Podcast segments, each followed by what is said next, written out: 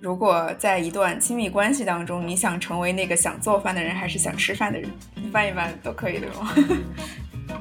评审员都表示他们很难减肥，然后就提醒彼此一定要日常注重锻炼身体。然后有一个评审员甚至说：“我能爬楼就爬楼，然后能走路就绝不坐车。”可乐牛肋排烩饭吧，就它肉的部分是一个用可乐和红酒还有番茄酱为主要的调味底料，搭配了洋葱还有一些香草，用牛肉高汤炖煮的一个牛肋排。小时候学会的第一道肉菜就是可乐鸡翅，然后当时看到这个调味方式的时候，我想说，哎，这个菜就完全是我的菜呀。边聊边看，边看边聊。Hello，大家好，我是无比想念和瑶还有稍稍一起在北京吃中餐的时光的 Cindy。Hello，大家好，我是国庆假期带着妈妈吃了很多中餐的米烧王。大家好，我是已经在北欧旅行了快两个星期，很想吃中餐的瑶。呵呵。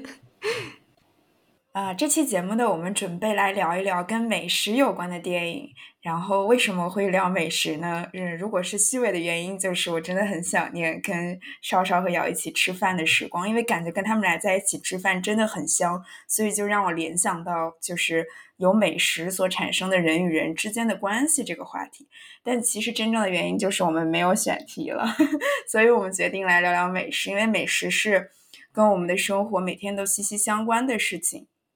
对，然后这次选题其实我也挺期待，因为我就还挺喜欢吃的。然后在办公室的那个外号也是干饭王，因为我吃米饭吃的特别多，就特别爱吃主食的一个人。然后之前我们节目聊到马来西亚电影的时候，我也讲了我在马来西亚吃了很多的主食，就是去碳水天堂吃了各种各样的很好吃的主食。所以呢，作为一个很爱吃的人。然后这次聊美食的电影电视剧，我也是非常之期待。虽然我们聊的都是跟呃中餐完全没有关系的吃的，因为平时也偶尔会自己做饭嘛，然后也很喜欢从。各种美食的剧集和电影里边寻找一些做饭的灵感，然后实际上今天我要分享的这部剧，我就真的看完之后有去做里边的其中一道菜，对我来说也是很有乐趣的一件事情。好，然后我们今天会以剧集为主，美食是一个嗯需要特别多的笔墨去描述的一个过程，然后包括我们怎么去制作美食，包括我们怎么去享受美食。以及美食又带给了我们什么更多的东西？比如说人与人之间的关系，还是带给我们这种日常生活中的美好。所以，我们今天先从稍稍开始来讲一下，你今天想要推荐给大家与美食有关的剧集。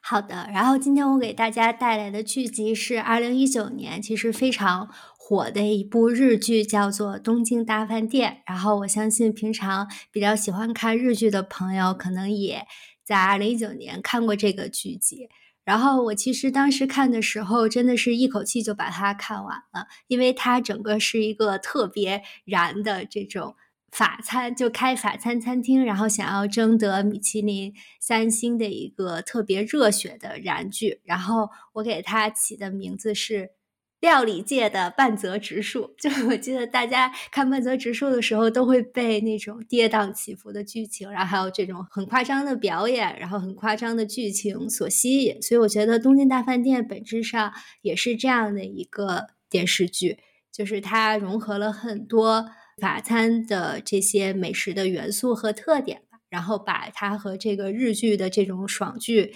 的创作方法结合在一起，就是一个美食版。半泽直树，所以看起来其实是非常之过瘾的。就不仅有各种美食上的享受，然后也会有这种精神上的爽感。特别是就是这个剧的主演是木村拓哉，就是有一种帅哥大叔给你做各种 精致法餐，然后吃的小姑娘满嘴都是就是红红的果酱那种好吃的感觉，真的是扑面而出。然后，特别是这个电视剧还是在法国巴黎特别著名的一个米其林三星餐厅去拍摄的，也是日剧的首次。所以，其实，在豆瓣，大家如果看这个剧的剧评的话，也能知道，就是编剧真的下了非常多的功夫。就里面的很多菜，其实也是采样现实中的东京的这些米其林三星的法餐餐厅中的一些菜肴。所以呢，真的是一个非常认真的剧。就像刚才瑶说的，可以从呃电视剧里面吸取一些做菜谱的灵感，其实完全也可以借鉴这部剧。事实上呢，我在就是 B 站上看，就也有很多人去复刻了这个《东京大饭店》里面的菜谱，然后分享他们制作的视频，真的是非常有意思。所以呢，就是推荐大家，就是具体还是要美食剧，美食剧嘛，就是还是去看一下，感觉会比较有意思。然后我就重点说一下，就是这个剧里面很有意思的日剧的特别有标志性的一些元素，我就觉得是很好玩，然后也很想默默吐槽的。就是不知道大家有没有发现，凡是这种日剧里，呃，主人公的人设一般都是那种特别努力认真，就是大家理解的那种一生悬命匠人精神，就是做什么事儿都要赌上人生，然后不计任何后果，只要为了这个目标，就是要。呃，新开一家餐厅，然后在东京做法餐，还要拿到就是被法国承认的这种米其林三星的这种特别非常雄心壮志的目标吧，去非常的努力，所以就会让人感觉到和现实中的一些差距。因为现实中其实我们可能不会有这样特别理想主义啊、热血的这种呃动力来源，所以看这种剧就是会觉得很厉害。然后男主女主呢都会有一些。异于常人的，就是不太像在现实中会有的，非常像漫画中主人公的特质。比如说，这个男主他做这个呃。长臂虾的时候，他会怎么呢？他会就是听这个声音判断虾的熟度，就是会在虾发出一种特定的声音“嘶嘶嘶”的时候，他就知道哦，这个是这个食材恰到好处的熟度，然后他就会把这个菜盛出来。然后他一吃到好吃的东西的时候呢，他就是一个特别别扭的人，因为他特别骄傲，从来不会就是在口头上说“嗯，你做的好吃”，他会非常的中二。怎么中二？他会把头抬起来。看向天花板，就是当他就是吃你做的菜出现了这个动作的时候，就表明他认可你做的东西非常之好吃。然后呢，这个电视剧的女主又有一些什么样的特质呢？嗯，可能就是呃。我们认为音乐天才都有就是绝对音感，然后这个女主 是有绝对味觉，就是她只要吃这一口菜，她就知道哦，这个菜里面用了什么样的食材，用了什么样的调味，甚至用了什么样的烹饪方法，所以就觉得，呃，大家能感受到这个就是非常日剧的一些特有的设定和元素。嗯，然后这次其实主要就是想跟大家讲一讲，就是在这个剧里面非常神秘的一个元素，就是。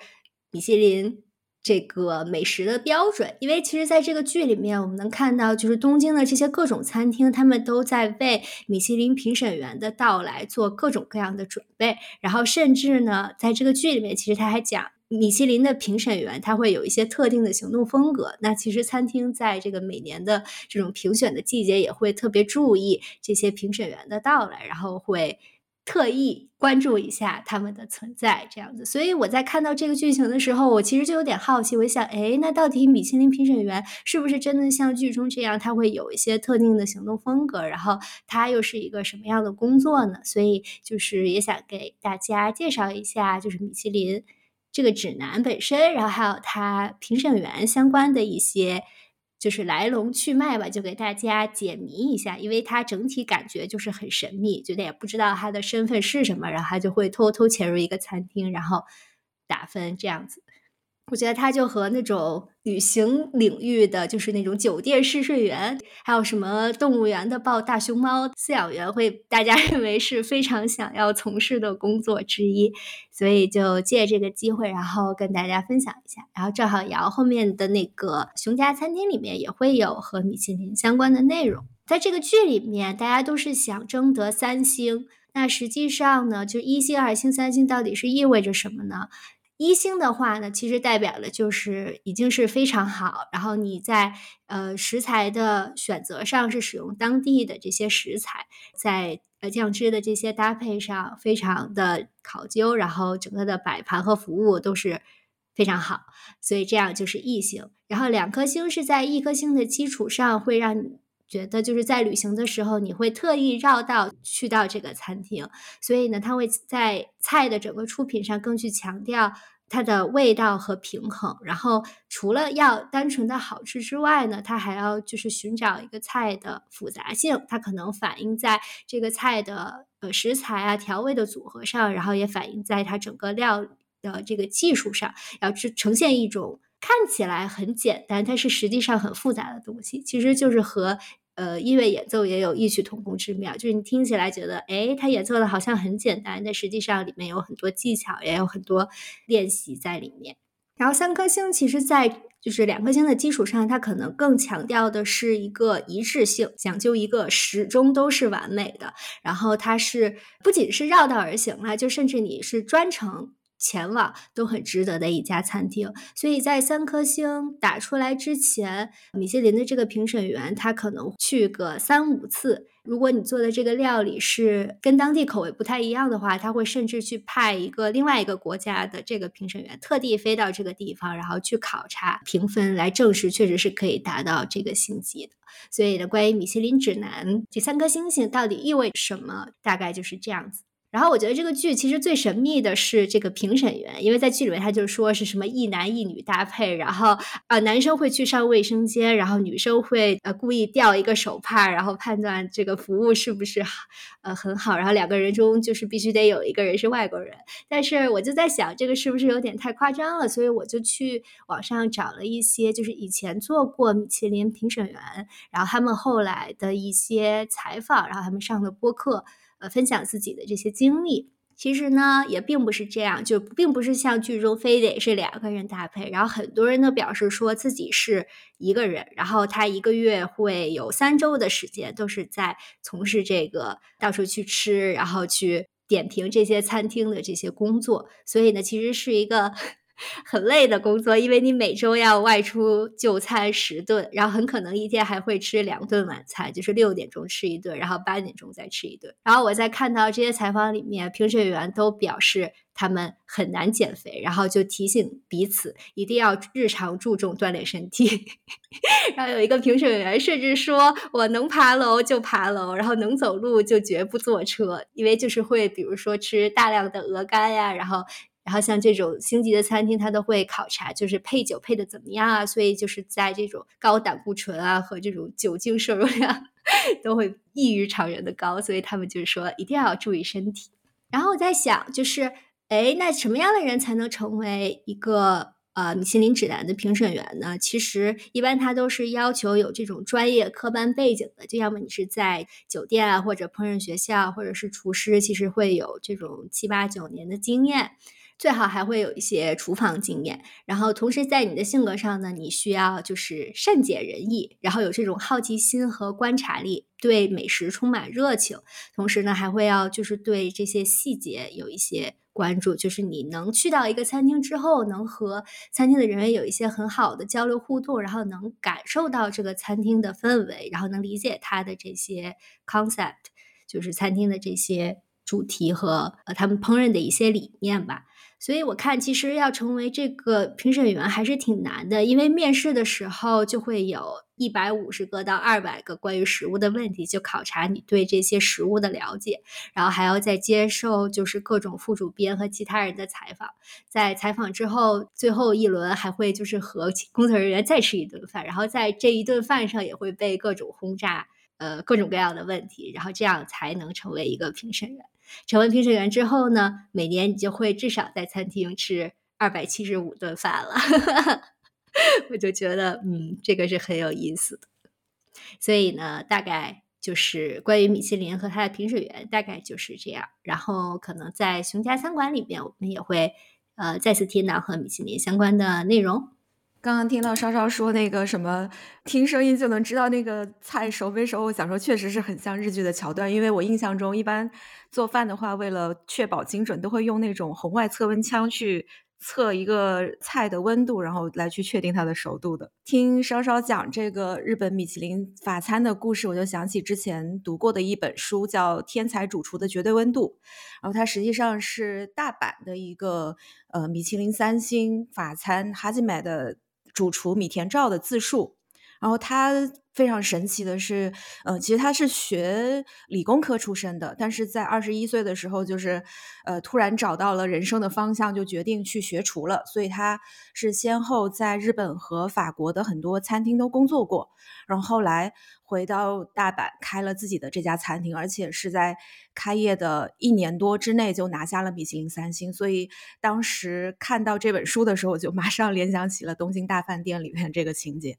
就他的那本书里边有讲到很多很细节的东西，也是体现了刚刚稍稍讲的这种匠人精神。但是他的描述还是比较平实的啦，就没有那么的就是热血什么。我看完之后就确实能够体验到，说一个成功的主厨，就除了自己对这种菜品的研发还有食材的把握有很强的领悟性之外，就真的是需要付出很多的时间和努力去才能完成这样的一件工作。而且就是提到米其林，就刚刚稍稍也说，就有的餐厅是你值得专门去吃的。就我有的时候旅行也会去看，说当地有有没有什么值得吃的餐厅。当然，米其林是其中的一个评价指标，但是往往会发现很多很厉害的米其林餐厅，除非你是提前很长时间去订，否则你是订不到的。所以有的时候就只能，嗯，从米其林一星啊，或者是其实一些餐盘推荐也会有一些比较值得吃的餐厅，对。而且我记得米其林在国内就大陆的城市公布榜单的时候，大家也都挺吐槽的。就比如说新荣记旗下的餐厅，在北京、上海还有香港，其实都有拿到。所以大家就不太理解，说，哎，为什么就你也不是什么本地菜，就为什么能够做到？但这个是跟米其林它自己的一个评价体系，就不仅仅是关于菜品，还有包括它出品的稳定性，还有整个服务的完整性相关的。所以我就觉得大家在选择吃的时候，就米其林只是一个评价指标了，因为毕竟大家的口味是没有高下的嘛。但就给大家提供一个参考。嗯，正好接着稍稍讲的。东京大饭店是关于一个米其林法餐主厨怎么去争得荣誉的这个故事，我就分享另外一部也是跟开餐厅有关的剧集吧，叫《熊家餐馆》。记这个剧集的名字的时候，经常记错，管它叫《熊家厨房》，因为它是。大量的戏份都是在后厨拍摄的，就是完全展示了一家餐厅的后厨是怎么运作的。然后跟东京大饭店相对有一些些区别的是，它可能没有那么的热血，没有那么多，呃，极致夸张的剧情。就在熊家餐馆里边，其实它是展示了一家餐馆怎么样从一个非常草根的三明治餐厅转型成一个 fine dining 的一个整个过程。对，嗯，它是一部刚刚出了两个季度的美剧，FX 出品的。就这个呃，出品公司也非常的有品质保证。就我之前非常喜欢的一部呃美剧《亚特兰大》，也是由他们来出品的。所以他们的旗下的剧集一般都会比较的有戏剧张力，而且经常会有一些非常天马行空的非常规的剧本写作的情节在。然后，熊家餐馆它的故事背景是发生在芝加哥，一个曾经在各种米其林餐厅工作过，并且已经拿到过代表着美国非常有前途的这些厨师新人大奖的这个主厨叫卡尔米，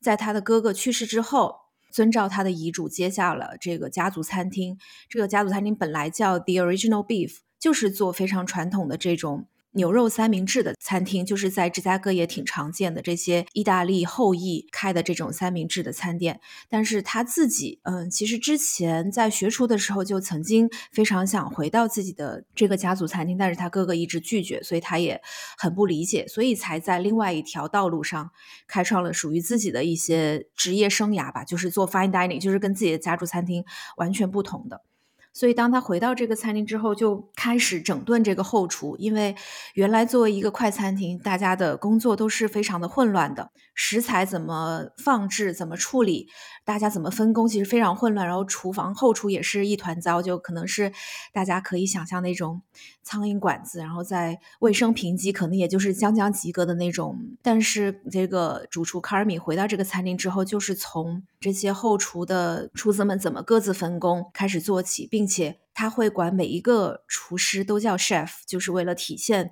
对于这些后厨的尊重。然后也给大家就是设定了很多的规则，比如说你在拐弯或者是拿什么东西的时候一定要喊出来，比如说 corner 就是讲，哎，我要拐弯了，在厨房拐弯了，这样避免被人家碰到，或者是你在别人的后面，你要说 behind。呃，有人在你的后面，就是从这些口号开始做起，然后，呃，任何一个厨师喊了一个口令，你也要回答 Yes, Chef。所以一开始，呃，这些餐厅老员工还非常的不理解，但是渐渐的也不得不适应。作为一个餐厅的员工，就是你要提升这个餐厅的品质，你是必须做到这一点的。那这个 Carmi 为了提升自己的餐厅，还做了哪些事情呢？他就聘请了唯一的一个。呃，外聘的员工是一位女生的厨师，叫 Sydney。然后她是正经科班出身，从美国厨师学校毕业的。然后，因为他们接受的训练也是非常完整的这种法餐的训练，所以当这个 Sydney 刚进入餐厅的时候，他也久闻这个 Carmi 的大名，所以一上来他就给这个 Carmi 提交了一份非常完整的商业计划书，告诉他说：“哎，为了提升你这个餐厅，我要做到哪些事情。”因为 Cindy 她本人也是一个非常有野心、非常年轻、非常有冲劲的女生，就她自己也呃曾经创业做过一些类似，也不是餐厅吧，就是算是 food truck 这样的一些创业项目，所以其实是对经营餐厅非常有自己的想法，就恰好弥补了 Carmi 虽然在嗯做菜这件事情上很有天分，但是对经营可以说是一窍不通的这样一些缺陷。但是 Sydney 在刚进入餐厅，然后被 Carmi 委以重任的这个过程中，也碰到过很多的挫折。就比如说，这些餐厅的老员工对这样的一个年轻的新员工是非常的不服的。但是在这个餐厅经营的过程中，刚好碰上了疫情，然后餐厅不能够堂食，所以这个 Sydney 也是想了很多办法去提供给这些邻居街坊，等于是露天的这些餐食的提供，然后就是让这个。餐厅的其他的员工也对这个新来的厨师啊彻底的改观，所以第一季基本上就是看这个已经 摇摇欲坠的老的餐厅，甚至为这些资金发愁的餐厅怎么样逐步摆脱困境。这一季的最后一集其实是一个非常的有戏剧性的安排，就像是这个已经去世的曾经的餐厅老板。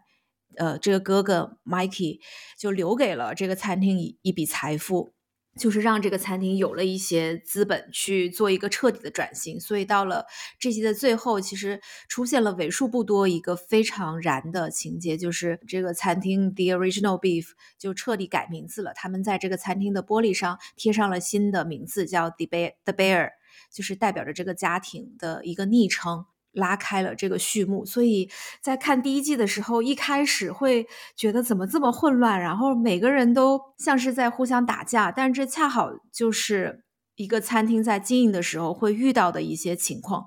包括他们在为了通过这个餐厅的卫生检查，也是手忙脚乱的。在意识到说，平时我们作为一个顾客，你吃到的是餐厅给你提供到的一些菜品，但是在这个餐食准备的漫长过程中。他们是怎么确定要做这道菜的？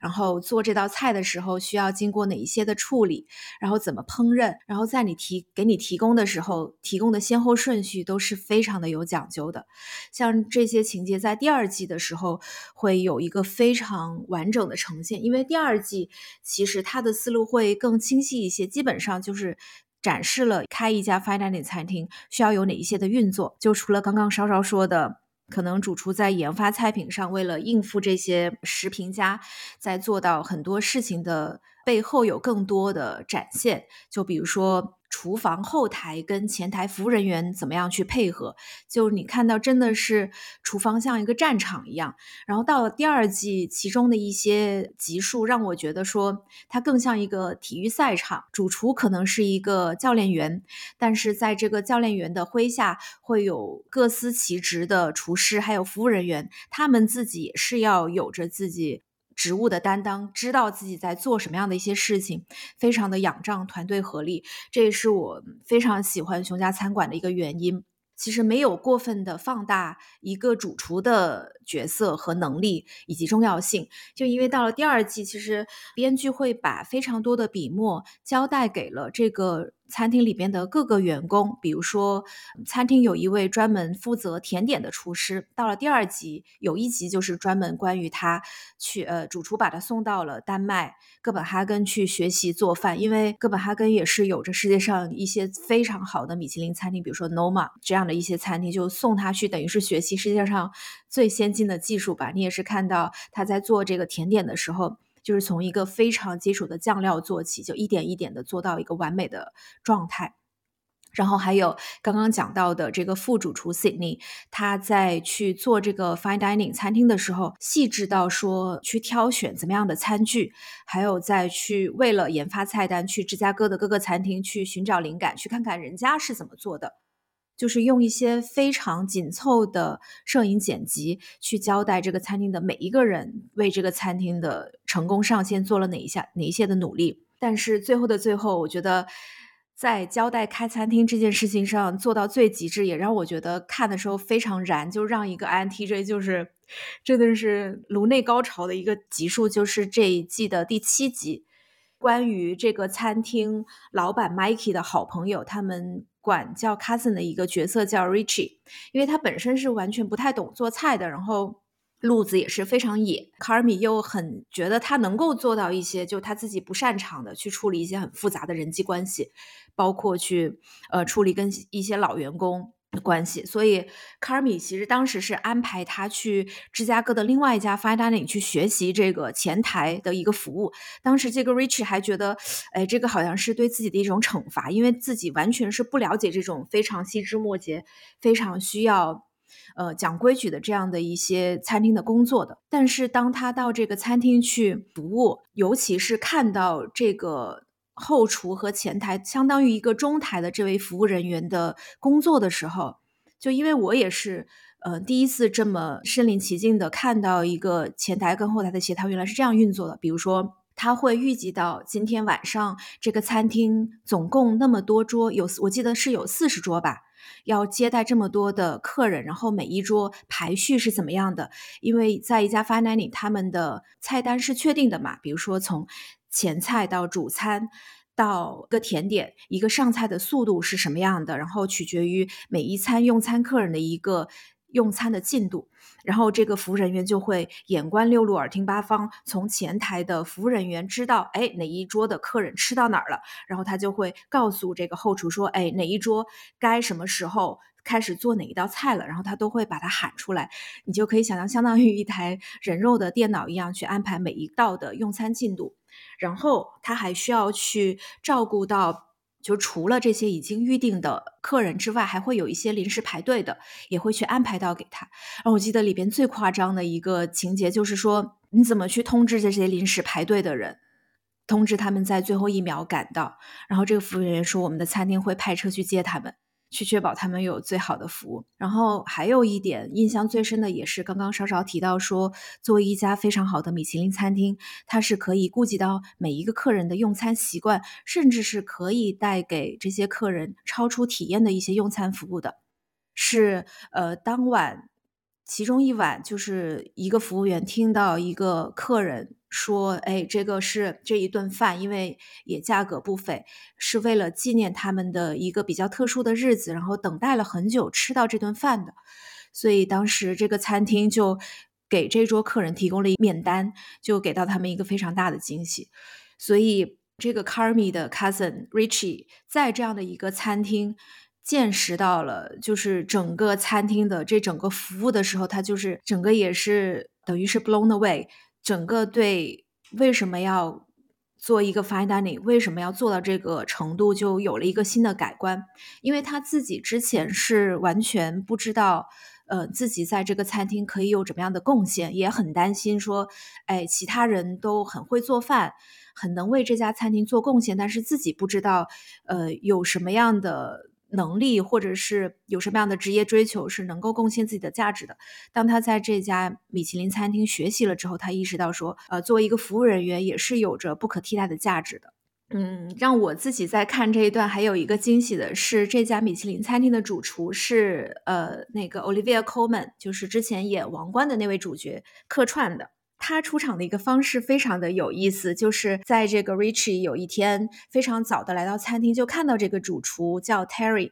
正在削蘑菇，然后这个削蘑菇就他会把那个蘑菇的。嗯，就是我们平时吃的口蘑，就把它外皮给处理掉。然后你就想象说，哎，你作为一个主厨，就还一大早来处理这个非常细致的这样的一件事情，就恰好跟这一集的开头，就这个 Richie 来到餐厅，其实是花了很多时间去学习擦这些餐具，就是为了确保这些餐具上面是没有任何的指纹，就是非常的光洁的。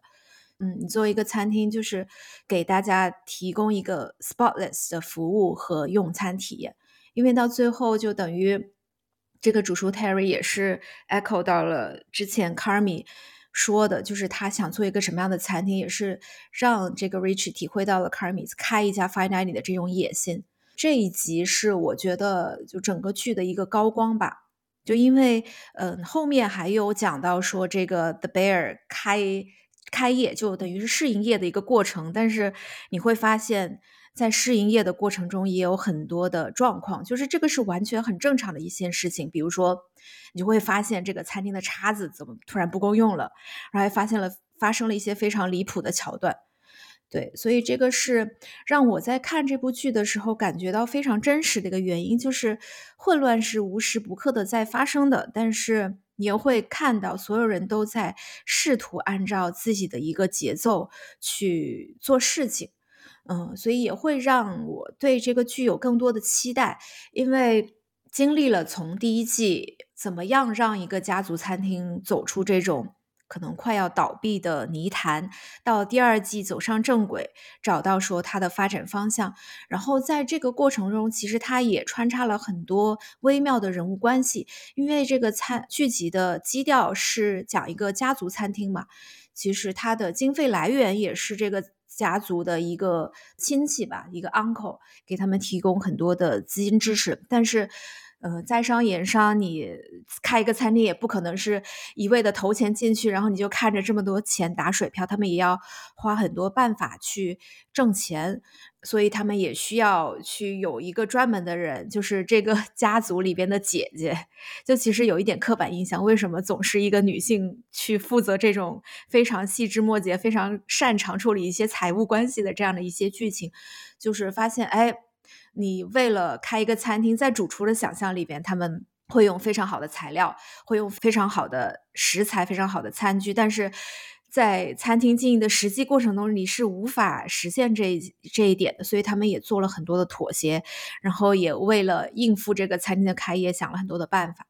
然后，其实这这部剧集的每一个人身上都有很多的问题，比如说这个主厨他自己本身跟家庭有很多没有处理的关系，然后他自己在之前的米其林餐厅打工的时候，在其中一家餐厅也是受过主厨的 PUA，就是就是你能想象有一些主厨在热火朝天工作的时候，会用非常粗鲁的方式去责骂所有的员工，就是说，哎，你怎么这么笨啊？你到底会不会做饭啊？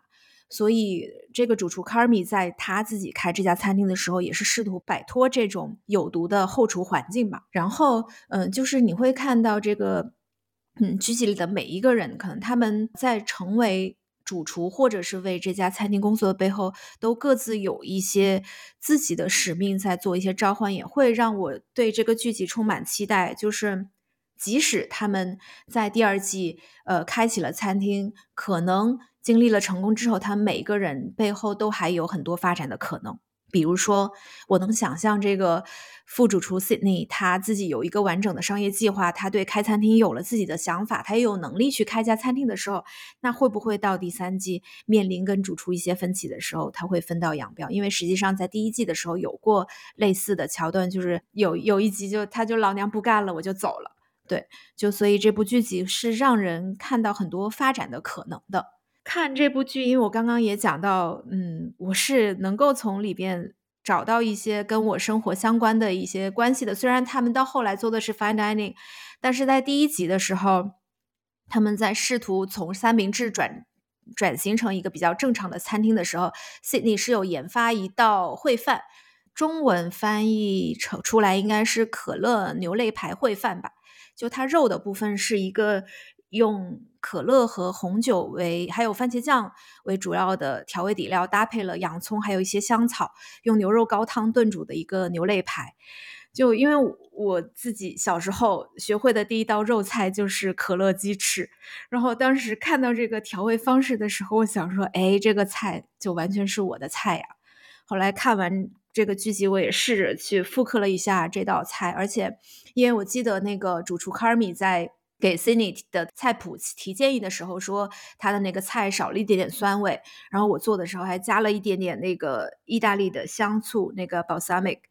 然后加到那个炖牛肉里边，就真的非常的下饭。所以这个菜是我看这个剧集的时候，真的有去学到一些东西。所以看这个剧，无论是嗯，从一个爱吃的人，或者是对餐厅的运营或者是经营非常有兴趣的人，还是说一个。曾经觉得说，哎，开餐厅是不是很好玩？这样的一个角度都会非常的有意思，因为真的看完这个剧集之后，会彻底打消你对开餐厅的一个幻想。你就会发现，它真的有太多太多太多事情需要去处理了。就是开餐厅不是那么容易的。可能以后你再去一个比较好的餐厅吃饭的时候，你会吃得更明白吧？就是除了吃这道菜之外，你会可能更留意的去观察。它的服务是怎么样的？这个主厨在设计这个菜品的时候，有哪一些的巧思？然后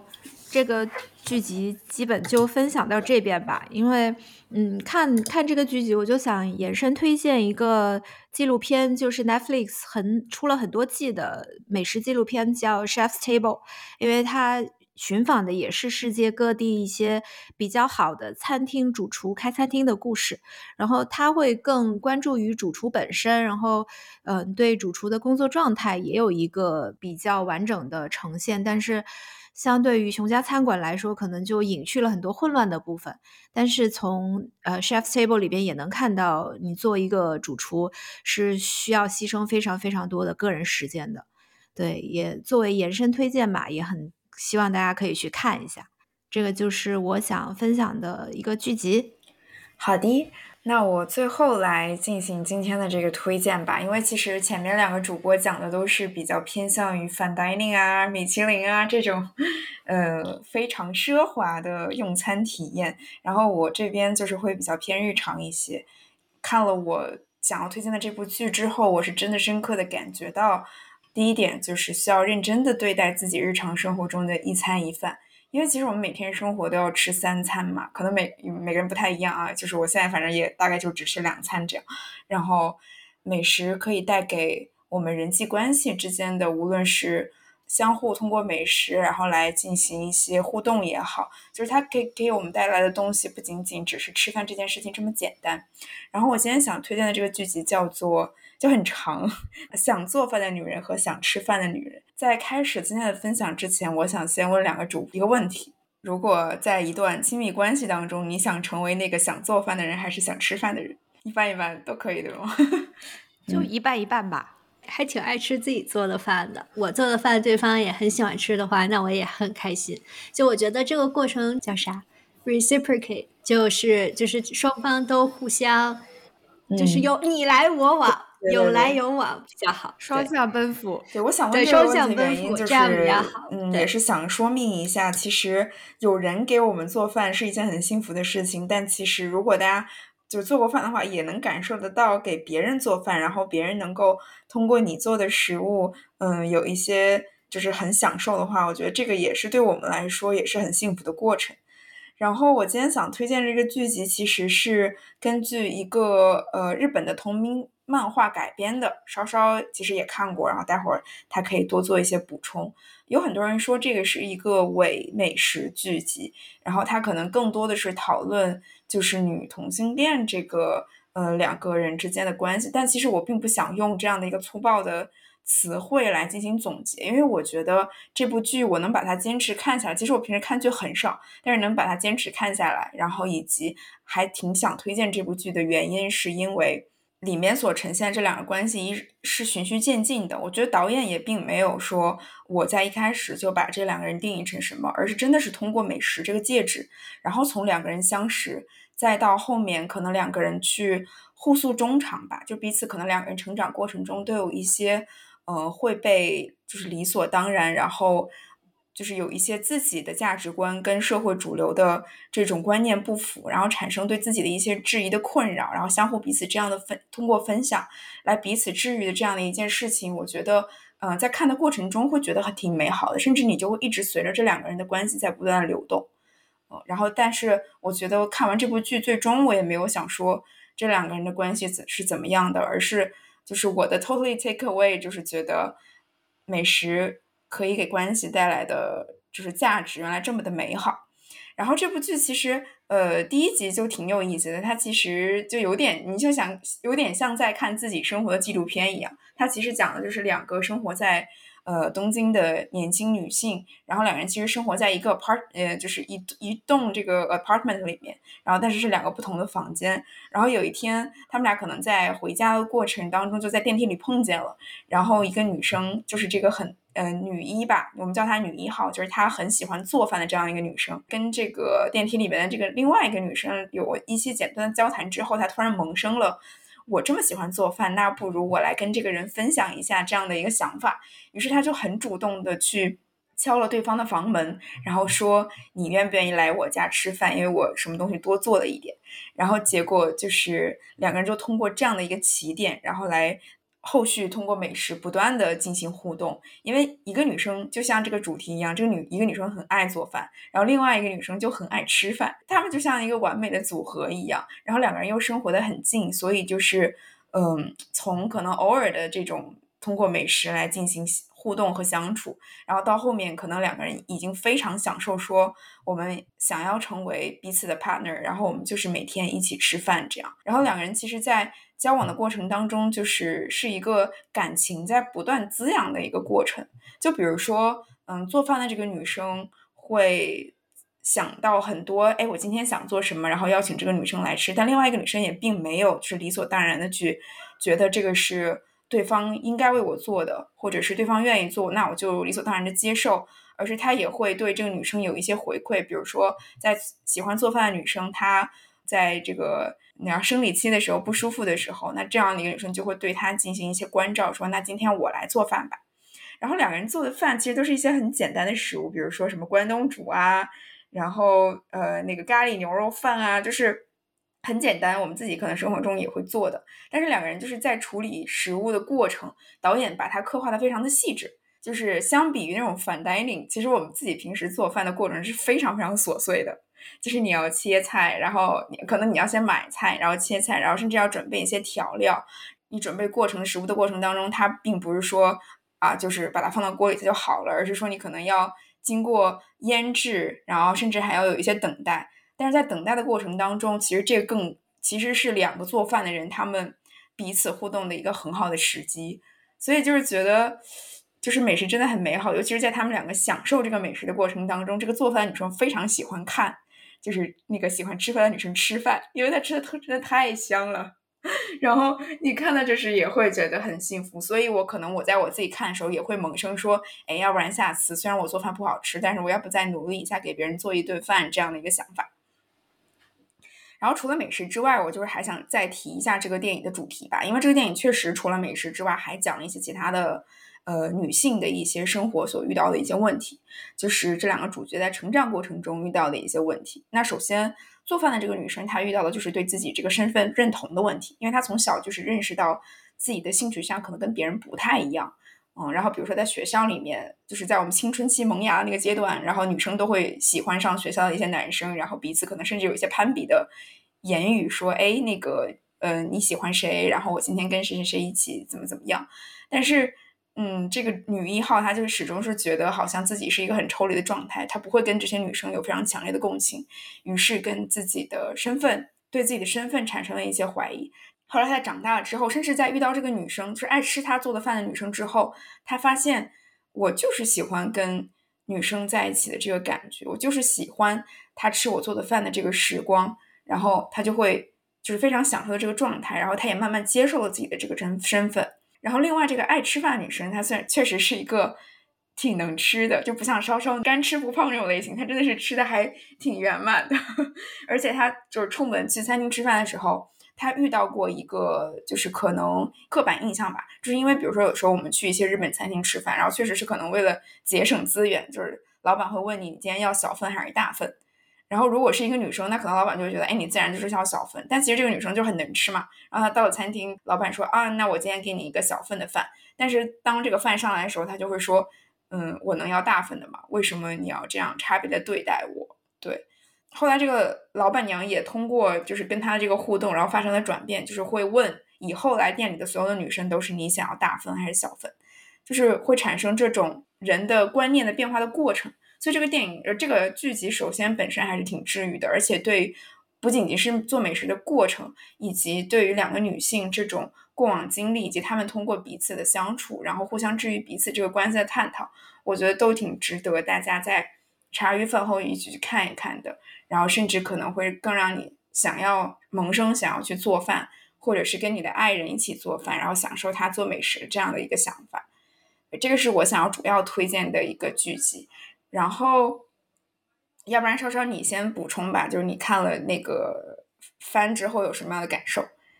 哦，就我其实看的是那个漫画作品，就是它本身一开始原作是个漫画嘛，然后我就在假期的时候也读了一下，然后这个漫画其实刻画的还挺细致的。后来我看了一下，它人气排行还挺高的，就在日本其实还挺受欢迎。就我理解，就是这种呃美食治愈系，然后那种关系逐渐加深，然后以美食作为一个契机加深羁绊的这个感觉。就我感觉刚才 Cindy 说的，其实都。cover 了就是漫画里面的主要内容嘛，因为毕竟是一个漫改的电视剧，然后我就觉得是就是可能人和人之间就是关系的加深总需要一个契机，那我觉得这个漫画展示的就是以美食作为一个起点和契机开始的一段关系，不断的这种我做饭你吃饭的这个过程中，然后加深了。不仅是对美食的理解，也加深了对彼此的理解。就是你为什么喜欢吃这个大分量的饭，其实是和他，呃，是和女二她小时候的这个童年经历有关系嘛？就是因为她的家长总是。把就是家里的那个最好吃的东西啊，然后就最大的分量都是给呃爸爸和祖父，然后就妈妈和就是女二作为这个家里的女性，总是得到最少的分量。然后在漫画里就讲了她小时候总是吃不饱，所以其实就是通过美食，然后也能逐渐让大家打开心扉，然后逐渐的了解彼此。我觉得这个就是一个嗯我很喜欢的一个治愈型的一个故事吧。然后，其实刚才 Cindy 说的那个那个米饭的那个量那个，让我突然想到之前就是在东京工作的时候，有一次下班就在咱们东京办公室附近有一个拉面店特别受欢迎。为什么受欢迎呢？是因为它就是。量多价格便宜，然后我发现那个就是那种大叔拉面店。其实我不知道，我就是在 Google Map 上搜了一下，我看那家店评分特别高，我就进去了。然后进去之后，我发现里面都是大叔，就我一个女生。但是我好像也无所谓，反正我就是外国人嘛。然后我发现一般拉面店就是日本不是就是经常让我们感到那种文化冲击，就是拉面就米饭这种碳水套餐嘛，因为拉面的面特别咸之类的。然后我去的时候，那个老爷爷就问我：“你要吃米饭吗？”我说：“我要吃米饭。”然后他就哦，因为我是那个店里面唯一做的一个女生，然后我还很想吃米饭，但是就这样搭配了一下，真的真的很好吃。所以我就觉得啊，确实美食是就是和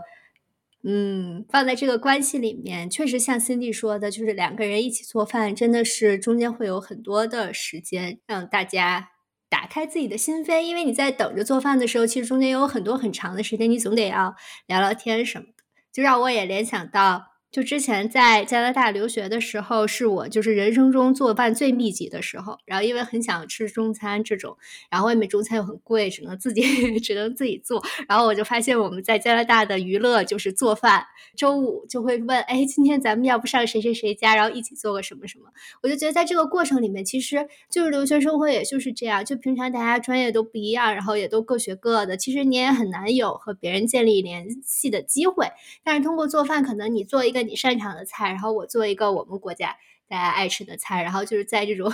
美食文化的交流中，就是在整个做饭的过程中，其实是非常有意思的。因为你可能想，哎，这周五晚上我们要一起做饭，其实是一个特别值得，就是很有有很多期待，然后让你很有盼头的一个事儿。你可能从一周前就要规划，想哦，周五要做饭，我要做什么呢？然后就可能在周一、周二的时候就会想去超市买一些食材什么，就会让你感觉每周都会有一个盼头，然后大家在一起，一起就是付出很多努力，然后一起做饭，然后做出了一个。呃，很好吃的饭，然后在这个过程里面，大家也越来越熟了。我就觉得是一个，确实是一个很有纪念意义的，然后也很有价值的一个事情。我就觉得，就是刚才 Cindy 问那个问题嘛，说是你喜欢就是给别人做饭吃，还是喜欢被喂饭吃？我就觉得当时因为我做的那个饭是油焖大虾，就最后那个汤汁还是勾芡了一下的，然后给了那个香港同学吃，他就说你做的饭好有我外婆的味道。然后，特别是我还带了那个黑椒酸辣汤料，就是从国内带过去的。然后还喝了就说：“嗯，你做的这个饭非常有我外婆的味道。”我就觉得啊，好有意思，就得到这种评价还是很开心的。所以我就觉得，确实 Cindy 推荐的这个特别日常，然后也和我的经历特别有共鸣吧。对我，我觉得就是我们聊美食，就最后肯定都是讲到做饭，大家会更有共鸣一点。就是因为刚刚 Cindy 问的那个，就是跟亲密的人在一起，你是更愿意做饭还是吃饭？就是我觉得，嗯，就除开爱情这个亲密关系，就因为你平时大家你你们俩住在一起，然后就好像做饭跟其他的生活环节一样，都是在你们日常的这些这些呃一起做的事情里边的。所以我觉得，相比起来，现在好像大家会越来越少的请朋友到自己家里边，或者是大家一起在家里边做饭。因为刚刚少野说，就是大家在一起分享各自做的菜，其实是很幸福的一件事情。我也是在美国念书的时候，尤其是第一个学期做饭是最勤快的，因为外边吃饭又贵，然后又不太合胃口。但是到后来发现，真的每天做饭太累了，就是光是想做什么菜。还得花时间准备，就就真的是挺挺费事儿的。所以我觉得，就是跟朋友一起，然后你为对方做一道菜，我觉得在我来说是一个给朋友最高的礼遇。然后就是因为之前稍稍跟那个 Cindy 来我家录播课，每次都是要录播课嘛，所以我就没有时间做饭。所以我我在此立下一个 flag，下次 Cindy 回北京的时候。我我一定要 认真做一顿饭，因为就是我我每一次就因为如果请朋友来我家吃饭，我肯定是做一桌，然后我通常会从早上就开始准备，就我会大概列一下我今天要做什么菜，然后每道菜要买什么食材，然后花多长时间，我会大概排一个时间表这样。然后每做做一桌子饭，我就会很紧张。然后做做完之后，我自己就不太想吃了。但是就看到朋友吃的很开心，就自己还是挺有成就感。但是，嗯，相反的，就比如说我去别的朋友家，就朋友别的朋友也会做饭，就就大家都会觉得吃的很开心。然后就会发现，哎，好像就。比如说，跟我玩的最好的这几个女生，我们四五个人一起聚会的时候，好像每到一个人的家里边，都会有一道大家比较擅长的菜。比如说，一个贵州女生，她就每次去她家就会拿出她很拿手的贵州酸汤鱼。然后，有的女生就很擅长做各种烤的或者煎的东西，然后还有的女生非常擅长做西餐，还有一些。Bistro 的下酒菜，就去他家就像去了一个小酒馆一样，就渐渐的发现，哎，就是你做的饭其实跟你的性格、你的嗯美食品味、你的喜好都是有关系的。就其实你做一个饭也是让别人更了解你的一个过程。所以，嗯，虽然做饭很累，但是嗯偶尔还是可以做一下。真的真的没有白录，好开心哦！收到了就是我给我的这个口头的礼物。没有，我就我就一直觉得很惭愧，就没有没有做饭，因为确实，如果如果是就是自己的话，是确实很懒得做饭，因为你做一两个人的饭，就是比较不好把握嘛。但是你做一桌子就可以同时吃好几个菜，因为之前在美国的时候，我就经常，比如说炖一个什么番茄牛腩就可以吃个两三顿。因为我我自己就也挺喜欢吃别人做的饭，因为我自己就是。我对美食的，嗯，最 fundamental 的要求就是健康加吃饱，然后就健康是营养均衡，就它有蔬菜，然后蛋白质，然后甚至主食对我来说真的不重要，因为我一直对碳水化合物有非常强烈的警惕心，这个两位主播也知道，然后对，然后就是，嗯，所以就是自己给自己做饭，当遵循这两个 principle 的时候，其实就没有那么太多的乐趣。但是我最后想送给大家一句话，就是我之前听过另外一个主播，而且是一个健身博主说的。他说：“当你吃饭的时候是快乐的，你就一定不会胖。”所以，我就是听到这句话，我就觉得，嗯，对我特别喜欢这句话。然后我发现事实证明，好像确实是这样。就是因为跟朋友一起吃饭就会很开心嘛。然后每次跟那个稍稍跟瑶，就哪怕是吃外卖，反正都会很开心。然后吃完了就是只有满足，然后不会对自己的身材有任何的担忧。所以就是最后祝大家真的要好好吃饭，然后多多跟你喜欢的人一起吃饭。呃，那我们今天就聊到这儿。好的，如果大家喜欢我们的节目，也不要忘记点一个关注、转发、分享给你身边的朋友和家人吧。那我们就这样啦，拜拜。